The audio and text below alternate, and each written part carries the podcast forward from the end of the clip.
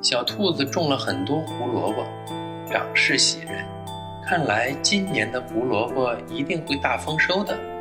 小兔子心里美滋滋的。这一天的晚上，天气闷热，小兔子在胡萝卜地里乘凉。忽然听到胡萝卜地里有动静，借着月光仔细一看，是自己家的邻居田鼠。准确的说，是田鼠妈妈和她的两个孩子。小兔子急忙跑过去，大喊：“田鼠妈妈，不能在这里吃胡萝卜，胡萝卜还没长好呢，快去找别的吃的吧。”可是田鼠妈妈却装着什么也没有听见，理都不理小兔子。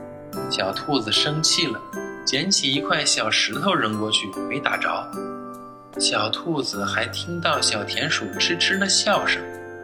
小兔子气极了，捡起一块大石头，想了想，又放下了，折了一条柳树条冲过去，挥舞得呼呼直响，说：“你们走不走？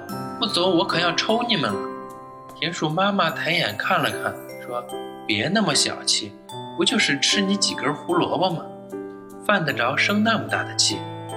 田鼠妈妈旁边的两只小田鼠也一起吱吱喳喳地。跟着乱喊，小兔子想了想，有了主意。好吧，既然你们不听话，我可就不客气了。然后抱起小田鼠就跑。